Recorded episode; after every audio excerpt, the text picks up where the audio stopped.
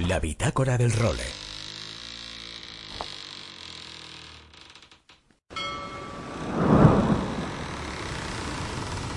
Bienvenidos a bordo del role. Una placentera travesía por los mares del podcast. Zarpamos ya en busca de las mejores historias del mar. A la caña, Nacho Gómez Zarzuela.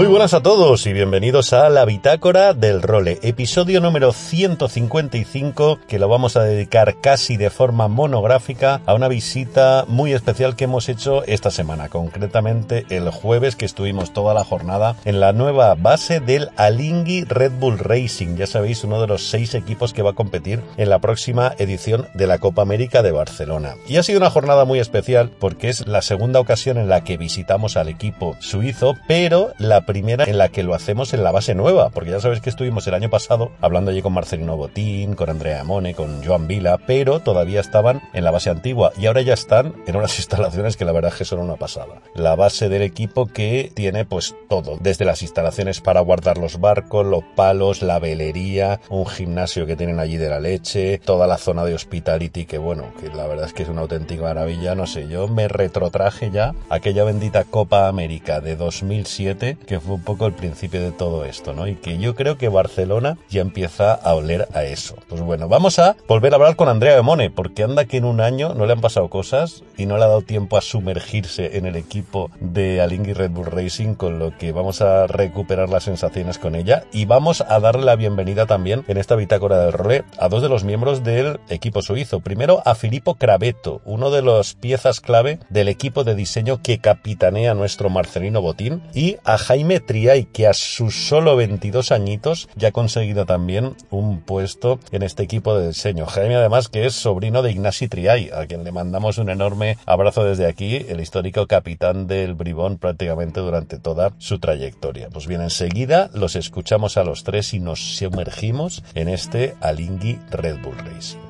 Y es que quedan menos de seis meses para que arranque la competición. El 22 de agosto arrancará en Barcelona la última regata preliminar y luego ya vendrá todo seguidito la Copa Louis Vuitton, la de mujeres, la de jóvenes y la Copa América propiamente dicha, con lo que desde el 22 de agosto prácticamente hasta final de octubre estaremos allí en Barcelona amarrados. También os quería contar en esta bitácora que vamos a tener cambios estructurales a partir de la próxima semana. Vamos a abandonar por primera vez desde que arrancamos este proyecto la estructura de Plaza Podcast, del grupo de Valencia Plaza, que Jolín, al que estamos tan agradecidos y que con tanto cariño nos acogió en su seno desde el minuto uno, pero bueno, las circunstancias cambian, la vida da muchas vueltas y en esta ocasión hemos decidido de forma mutua separar nuestros caminos, pero bueno, con la convicción de que al amigo Rafa Lupien, a toda la gente de Plaza Podcast, la gente le va a ir de maravilla. Y el role, bueno, que va a seguir existiendo, pero en diferentes plataformas. No os preocupéis porque vamos a seguir estando en Spotify, en Apple Podcast, en Evox. Las demás creo que me las voy a cargar porque Google Podcast lo cierran ahora en abril y porque todas estas de Amazon y de tal, pues yo creo que al final no entra casi nadie. Pero bueno, en las principales plataformas vamos a seguir estando. Lo único que va a pasar es que a lo mejor las suscripciones se desactivan.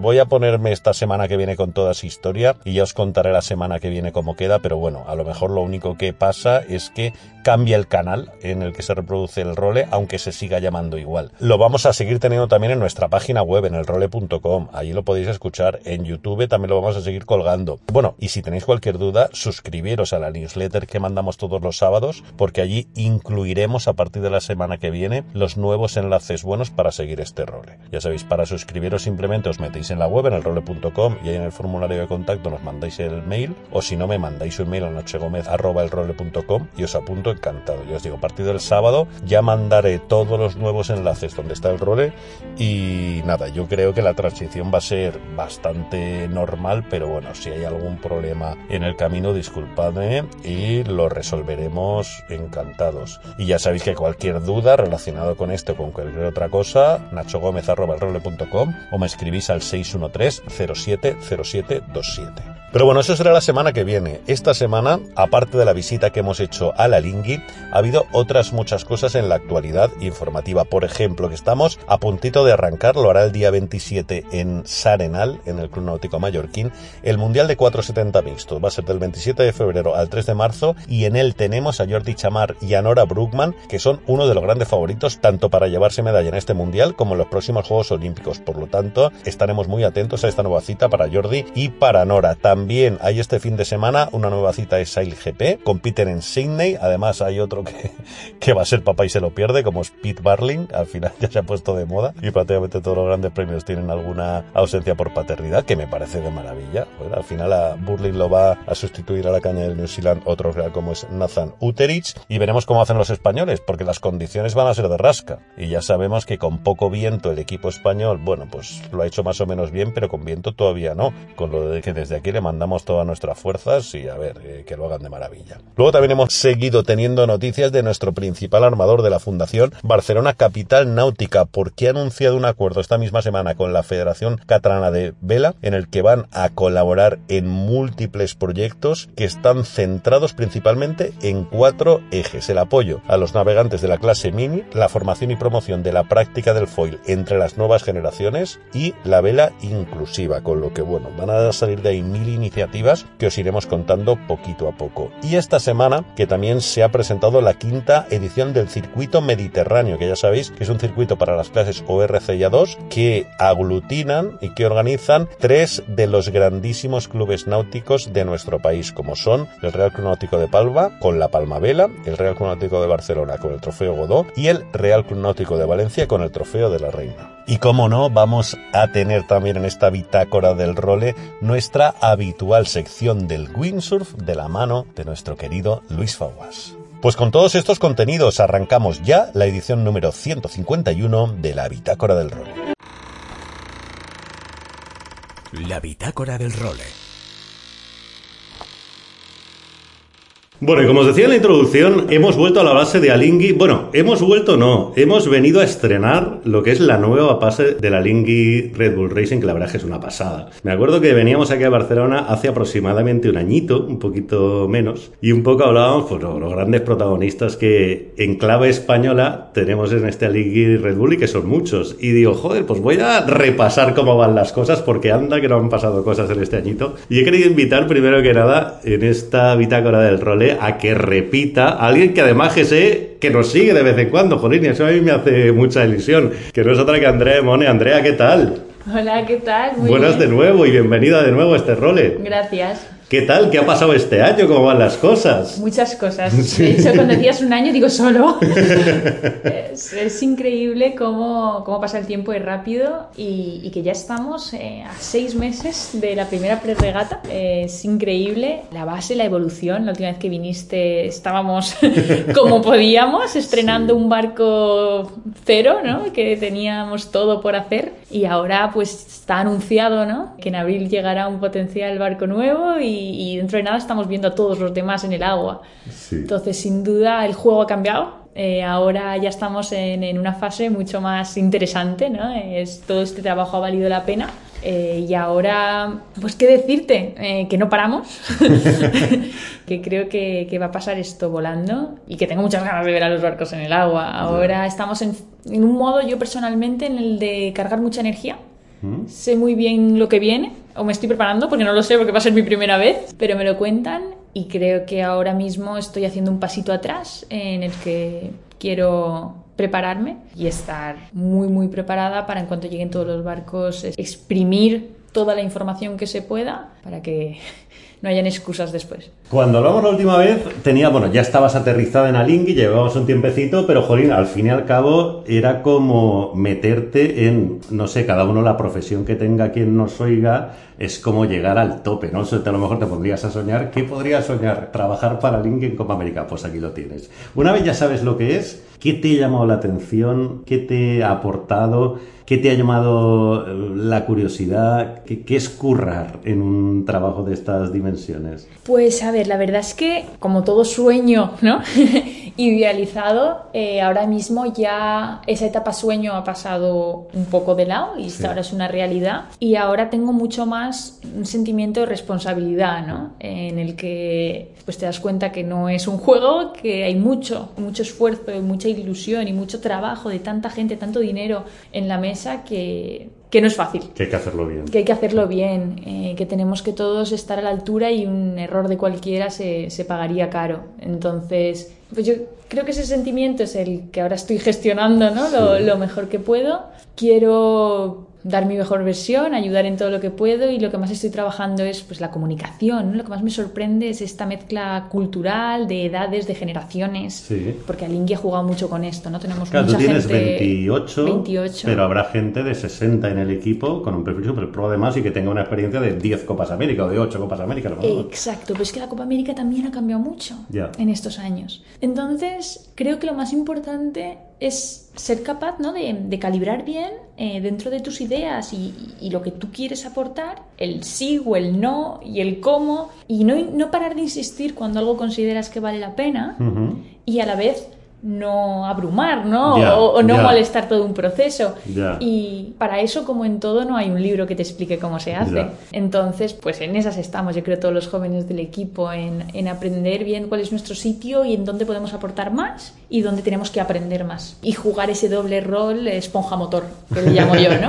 esponja motor, qué bueno. eh, porque en unos sectores eh, tenemos todo por aprender, sí. pero en otros creo que tenemos ese rol fundamental de, de, ilusión, de la gente igual está cansada y tú dices, pero es que lo tenemos casi, vamos a echarlo, ¿sabes?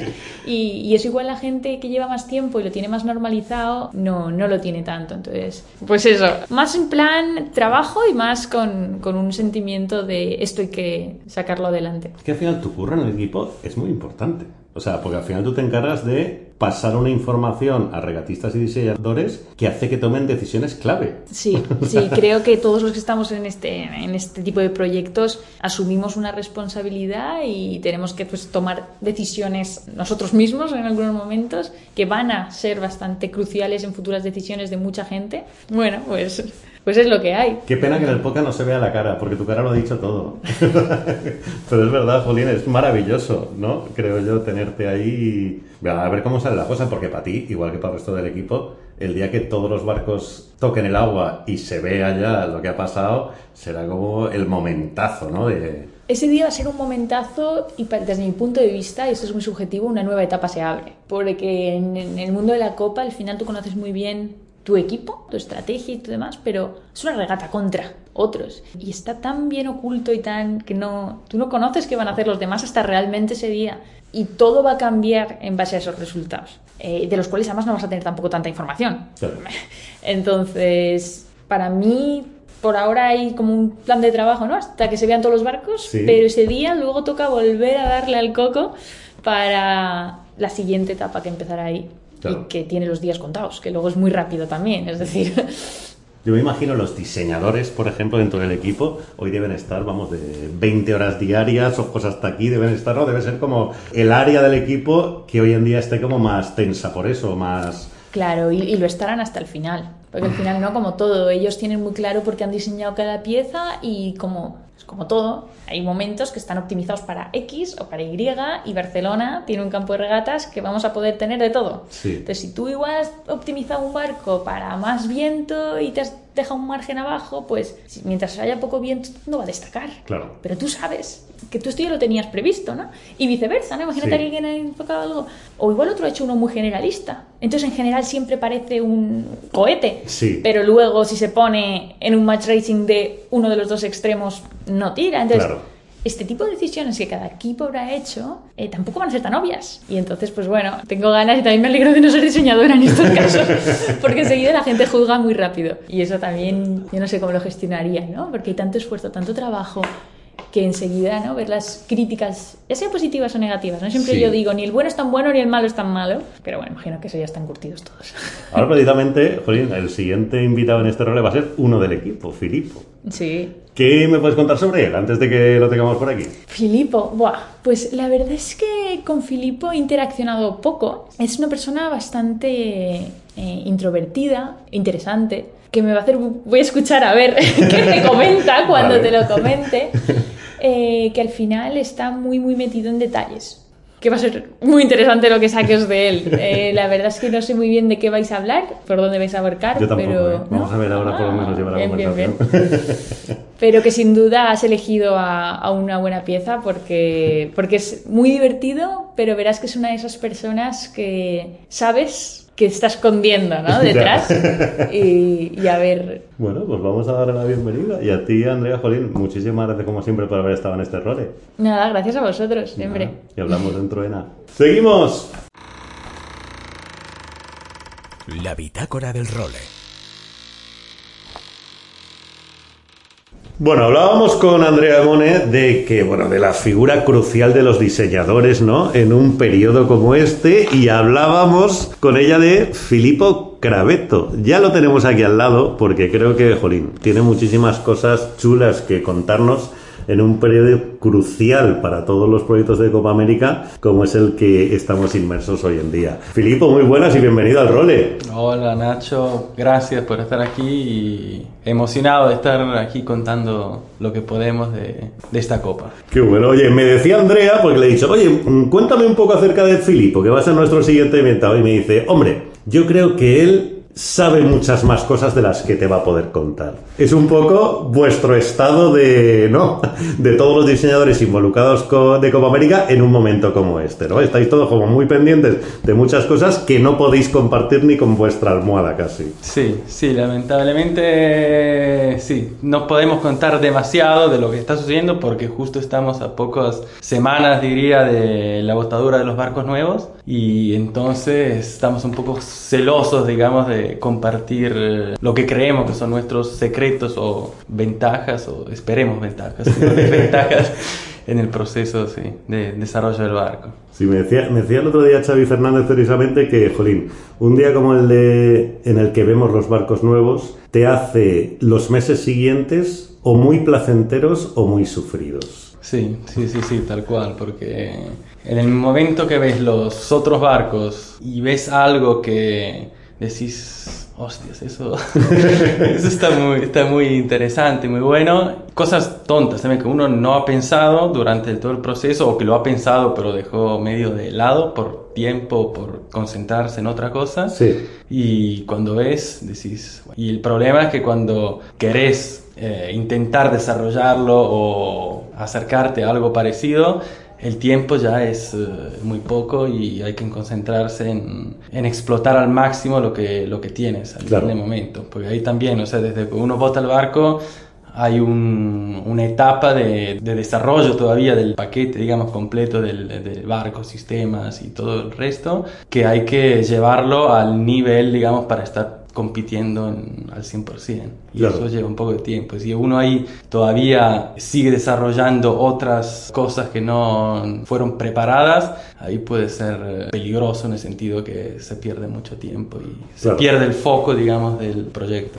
Escuchándote, me viene a la mente algo que me dijo Marcelino cuando pasó por este role, y es que, claro, el problema en el... Bueno, problema, no es un problema, o sea, una de las circunstancias o peculiaridades que tiene el proceso de diseño en Copa América es que tú tienes como mil posibilidades a lo mejor en las que podrías enfocarte, pero por una cuestión de tiempo y recursos tienes que elegir varias de ellas. Claro. Entonces, a lo mejor muchas veces lo que decías antes de que tú ves algo que hayan hecho los otros que a ti tal, ya no es que no se te, ha se te haya ocurrido, puede haberse ocurrido y haberlo descartado, que sería incluso peor a lo mejor, ¿no? Exacto, exactamente, porque al final eh, el número de personas que trabajan en el desarrollo del barco es limitado y el tiempo es limitado, no se pueden eh, sacar del sombrero, digamos, más horas o más días y, y eso es fundamental, o sea, hacer que tus elecciones ¿no? de, de desarrollos de, de diferentes, lo que sea, en foils, en sistemas, en cascos, en velas,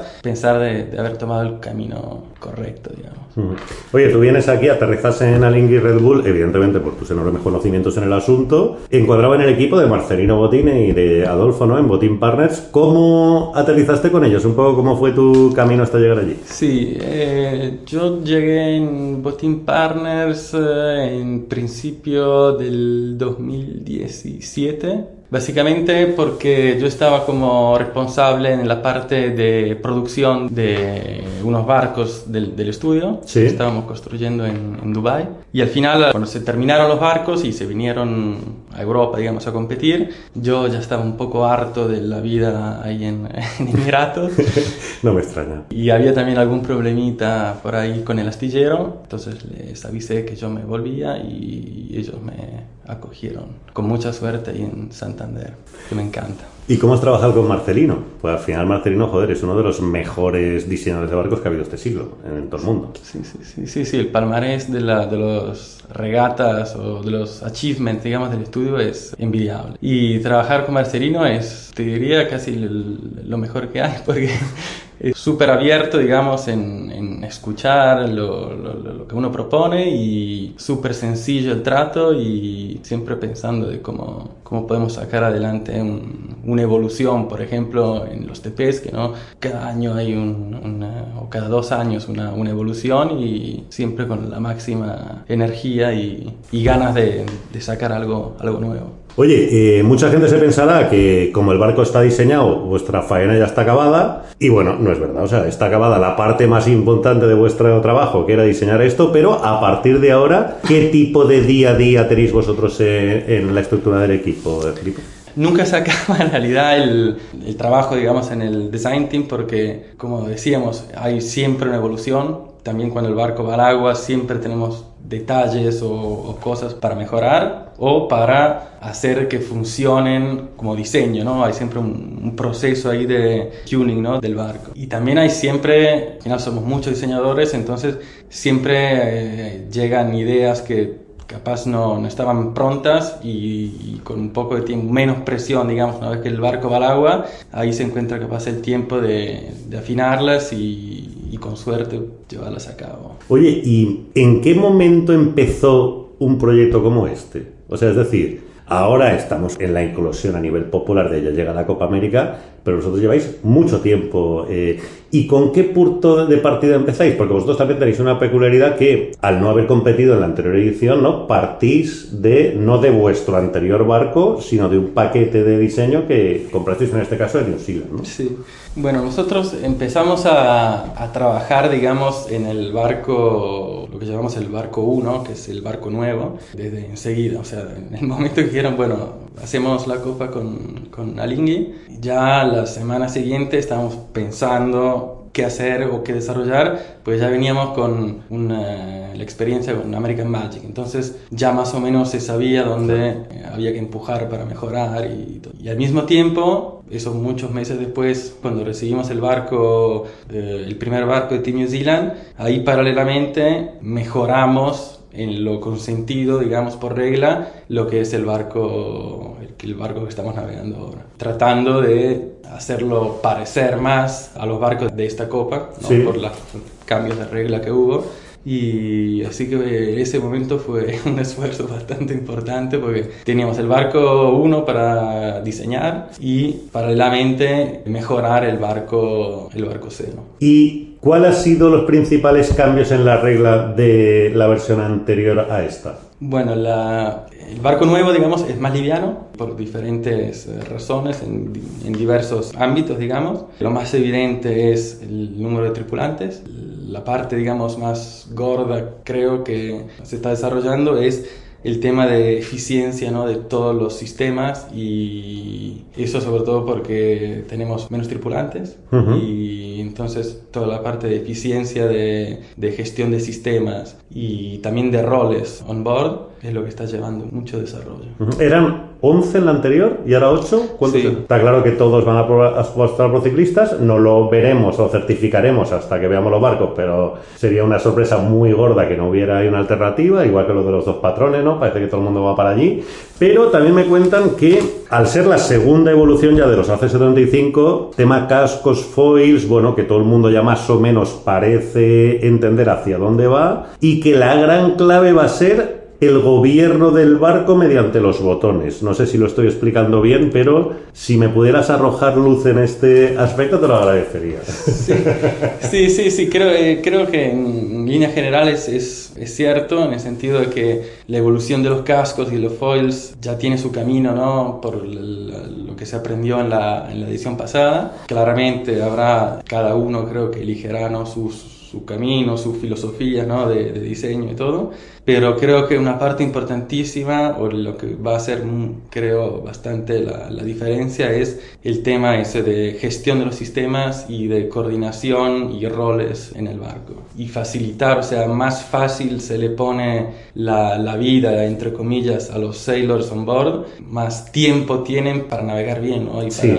Estudiar el campo de regata, tomar decisiones correctas y, y todo eso. Entonces, esa parte de desarrollo de sistemas y de controles es cada vez más fundamental. Pues veremos. Además, eso no lo veréis a simple en vista el primer día, ¿no? Supongo que ya va a ser, vale, han sacado esto de este barco, a ver cómo navegan, a ver qué hacen, a ver, le han apretado este botón, ¿qué pasa cuando lo han apretado, no? Va a ser un poco ese el estudio cuando... Claro, claro, y relacionado a esto está todas las lógicas, exacto, de, de, sistemas asociados a, yo qué sé, upwind o downwind o maniobras creo que sí, la, la, preparación ¿no? de los sistemas y de cómo reaccionan en cada, en cada contexto va a ser. ¿Eso lo intentáis guardar en secreto? O sea, cuando eh, salgáis a navegar, tú ya tendrás, además creo que es parte de tu responsabilidad dentro del equipo, a, bueno, ya generado esos procesos. ¿Eso lo podéis mantener en secreto o el resto de equipos lo van a ver? Algo se podrá ver porque con los videos del Recon y simplemente mirando los barcos, cómo llegan a la boya y cómo se preparan para un TAC, un jibe, eh, más o menos se puede intuir cómo está seteado o no, porque puede ser también hecho manualmente, ¿no? Entonces ahí es un poco un, un azardo, ¿no? Decir, estos tienen eso automático o, o no. Pero seguramente se podrán distinguir cosas. Joder, cómo me encantará hablar contigo dentro de tres meses y ver si te puedo preguntar por estas cosas, aunque sea de los rivales. Pues mira, esto parece que están haciendo esto, ¿no? Porque será un poco la clave, ¿no? De... Sí, sí, sí, sí. Estamos relax, todos con ganas de, de ver con, con qué sale cada, cada de los equipos. Oye, para terminar, Filipo, ahora He querido invitar también a este role, joder, a uno de los benjamines de este Alingui Red Bull Racing, que viene también de vuestra mano y que seguro que tiene una ilusión bárbara, como es Jaime Triay. ¿Qué me podrías contar sobre él antes de que lo tengamos aquí?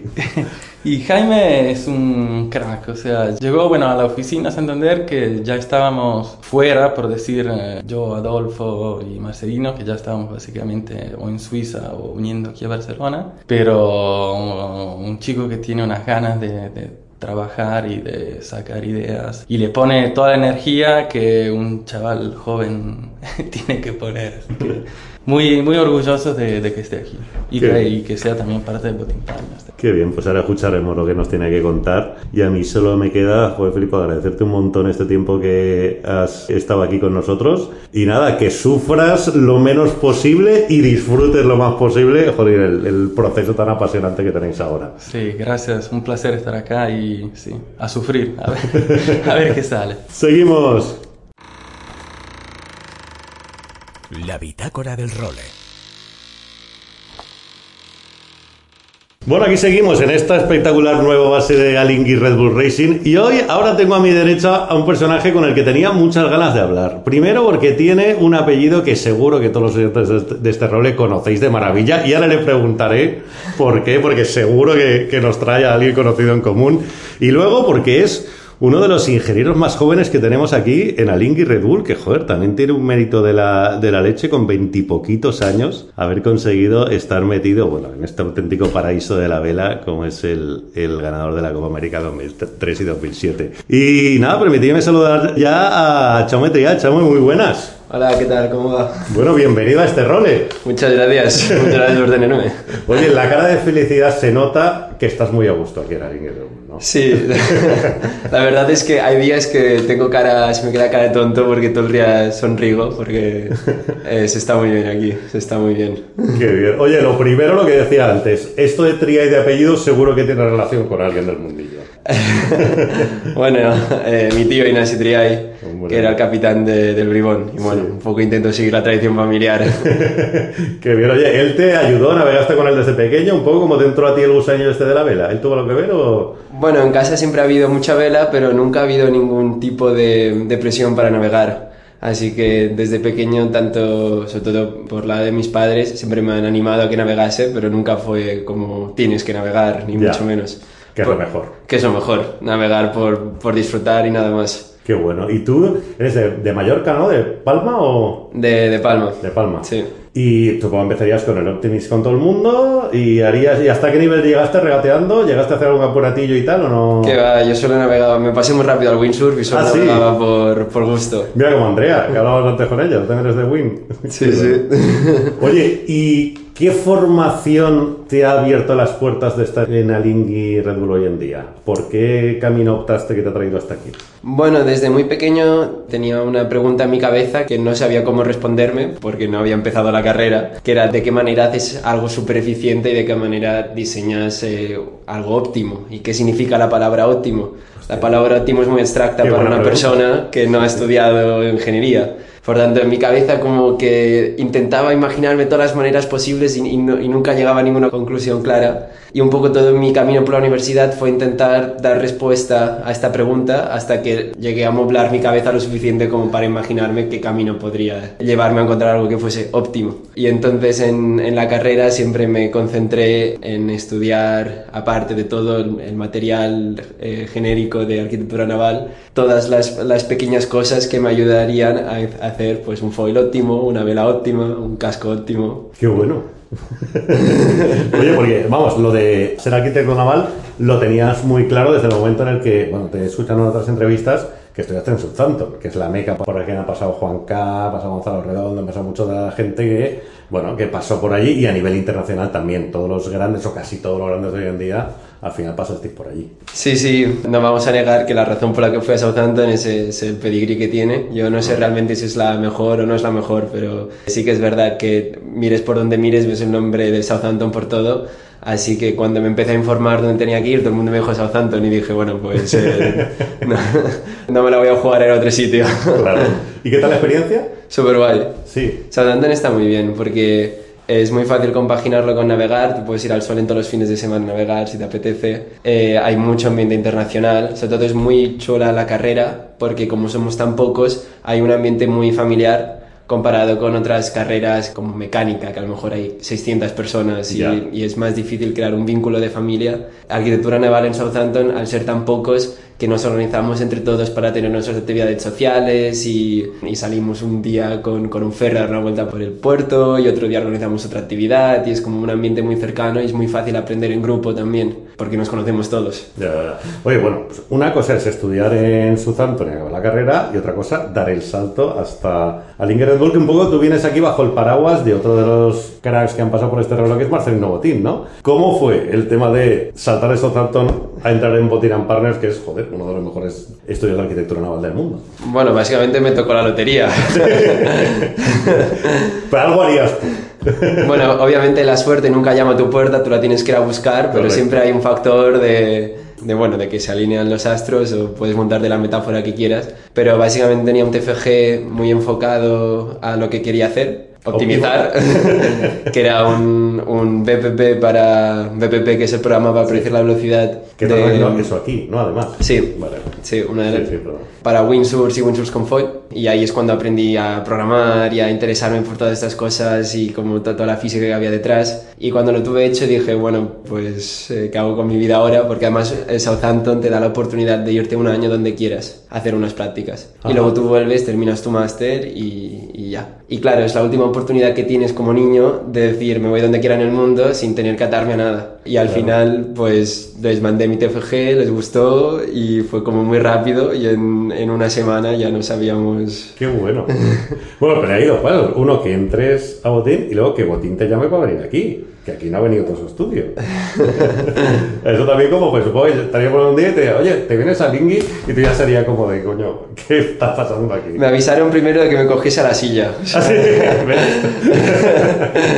Pero sí, fue algo así. Qué Eh, de hecho, solo hacía dos semanas que había empezado a trabajar en, Ah, sí. en Santander Y de hecho estuve una semana con Adolfo y Marcelino y a la siguiente ellos ya se habían venido hacia Barcelona, que era justo el momento de que se, monta se constituía el equipo en Barcelona. Y a la semana de, haber, de haberse ido, pues me llamó un día Adolfo para hablar de cualquier cosa y, y me dijo, bueno, ahora agárrate a la silla.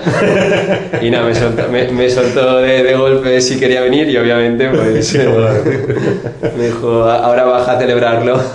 Qué bueno. Oye, ¿qué es trabajar con alguien como Marcelino Botín? La verdad es que es genial porque es muy, muy gratificante en el sentido de siempre tiene tiempo para ti. Por tanto, eh, trabajar con Marcelino es, es como... Yo tengo mucha suerte de que estoy debajo de su paraguas Ya. y de que sé que cualquier duda que tenga me puedo acercar a, a ellos, a, a tanto Adolfo como a Marcelino, y preguntarles cualquier cosa y ellos se toman su tiempo para asegurarse de que, de que entienda las cosas para que a lo mejor en el futuro no tenga que volver a preguntar Claro. y sobre todo para que cuanto más cosas sabes luego puedes inferir y crear tu- tus propias cosas. Por tanto, siempre tienen mucha paciencia para asegurarse de que los cimientos de, de, de un chico joven que empieza en este mundo de golpe estén bien fundamentados. Claro, están invirtiendo en ti y en ellos mismos también, en tener una herramienta más de calidad a la- de la que poder cada vez darte más responsabilidades, ¿no? Cuanto mejor aprendas tú, mejor es para ellos también. Claro, claro, aquí salimos ganando todos. Total. Eh, pero sí, es, es genial porque, porque es escucharlos y es que lo, lo saben todo. Oye, un poco para la gente, muchos de nuestros oyentes ya lo sabrán, pero para la gente que no lo sepa, ¿qué es el VPP y cómo trabajas con él aquí en Alingui El eh, son las siglas eh, de Velocity Prediction Program, que básicamente es un programa en el cual tú le muestras toda la física del barco, simulas cómo funcionan los foils, cómo, cómo funcionan las, las velas, el casco, todo lo que seas capaz de modelar. Y entonces este programa eh, básicamente busca el balance del barco, es decir, qué combinación de parámetros harían que el barco estuviese estable, es decir, pudiese navegar de- sin acelerar en ninguna dirección. Sí. Pero luego entonces te preguntas, vale, pero ¿cuál es la mejor manera de navegar? Porque hay muchas maneras de navegar, unas lentas y otras rápidas. Y entonces encuentra no cualquier solución, sino la solución que hace que el barco navegue mejor. Y entonces te permite hacer dos preguntas. Una es, ¿de qué manera le tengo que decir a los regatistas que tienen que trimar el barco para sacar su máximo potencial? Sí. O de qué manera le tengo que decir a los diseñadores que cambien su diseño para ir más rápido. Vale. Por tanto, te permite todo un juego de iteraciones hasta encontrar el- la geometría ideal para tus, tu set de condiciones de navegación. Claro, en este caso, tu labor de información hacia los diseñadores terminó, porque el barco está diseñado y lo veremos dentro de nada, que estamos todos tensísimos por ver los barcos en el agua. Entonces ahora casi que será más dirigida a los regatistas, ¿no? Tenemos este diseño, estos son los números, para que esto vaya full tenéis que trimarlo o llevarlo así. Sí, eh, de hecho hay una, una mala, una mala transluchada, un- un- una mala virada o cualquier maniobra mala. Son más segundos que cualquier cambio en el diseño que puedas hacer. Por tanto, es casi más importante asegurarte de que tus regatistas navegan el barco siempre perfecto que de sacar el, el último pequeño segundo porcentaje a, a tu diseño. Que obviamente todo tiene que estar milimetrado. Pero ahora nos damos cuenta de que si no pasas bien la boya, ahí hay, un- hay tantísimos segundos que, que entonces ahora toda nuestra, nuestra atención se focaliza a asegurarse de que encontramos la mejor manera de, de pasar una boya. Algo tan trivial como eso. ¿Cuánto pagaríais por tener datos de los rivales hoy en día? Eh, Hombre, obviamente cuanto más cosas sabes de los demás, te permite dormir tranquilo si ves que tú estás mejor. O B, es como las chuletas del examen, Sí. eh, de decir, bueno, no- con esto no habíamos pensado. Cuantas más cosas puedas ser capaz de, de- de recopilar una, una visión más informada, tanto de cómo estás tú respecto a la competencia, sobre de todos los posibles trade-offs o los posibles cosas intrínsecas de diseño que te has a lo mejor pasado por encima, pueden ayudar a, a reconstituir un poco tu, tu diseño. Pero bueno, no creo que tenga un precio físico. Muy bien. Oye, ¿y dónde crees que puede estar la clave? Porque, claro, el año pasado era la primera versión de los AC75 con lo que había ¿no? un melón enorme por descubrir, pero ahora es la segunda y siempre lo hemos visto en la historia de la Copa América, ¿no? Que quizá la segunda versión de un velero da menos margen a la sorpresa, ¿no? La gente como que sabe el camino a seguir. ¿Tú en qué aspectos crees que los aficionados nos tendríamos que fijar ¿O dónde crees que puede mm, marcarse la diferencia cuando en abril veamos los nuevos modelos en el agua? Yo creo que es el approach a, cómo vas a lidiar con las olas, porque al fin y al cabo es una, es una pregunta bastante filosófica para el equipo. Es decir, eh, podemos asumir que habrá muchas olas, pero si a lo mejor asumimos que hay X tipo de ola superior al que realmente se va a navegar, porque a lo mejor no sabemos el límite máximo de, de, altura, entonces has diseñado un barco que luego nunca va a navegar para sus condiciones óptimas. Claro. Por tanto, de qué manera cada equipo, muy basado en la meteorología, que es un poco incierto eh, para la próxima Copa, porque los modelos están cambiando mucho en los últimos años, la diferencia creo que va a estar sobre todo marcada si vas a tener un barco que se la juega a mar llano o un barco que va a estar pensado para ir en, con, con, mucha ola. Claro. Y luego también eh, el trade-off es muy, es muy pronunciado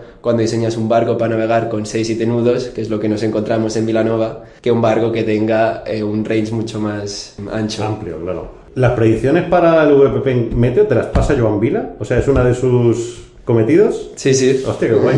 Mira, es que ahora pensando digo, joder, qué bueno. Muy bien, no te voy a preguntar cuáles son, ¿eh? tranquilo que no me frito.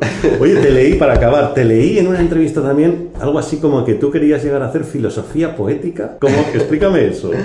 En, en, mi, en mi familia son mu mucho del mundo de, de, de, las artes ¿Sí? y en mi casa siempre hay mucha poesía y tal. Y por tanto creo que las cosas si no tienen una filosofía detrás, una poética detrás, no, no tienen sentido. Sí. Porque hacemos cosas, solo tienen cuando tienes una explicación. Por tanto, si encuentras el motivo más bonito por, por el que hacer un barco, entonces eh, cada día tienes como una razón para levantarte. Si simplemente lo haces por hacer, Ya. entonces ni, ni, ni tiene pasión ni tiene diversión. Por tanto, la búsqueda de lo óptimo. Para mí, la, sí, el, el balance de todas las, las variables para crear una, una simbiosis bonita. Qué bien. Oye, pues con eso nos vamos a quedar para tu debut en este role. Que, Chaume, un millón de gracias por haber estado aquí y nada, muchísima suerte y disfruta mucho esta campaña. Muchísimas gracias por tenerme y bueno, a tope. Muy bien, seguimos. La bitácora del role.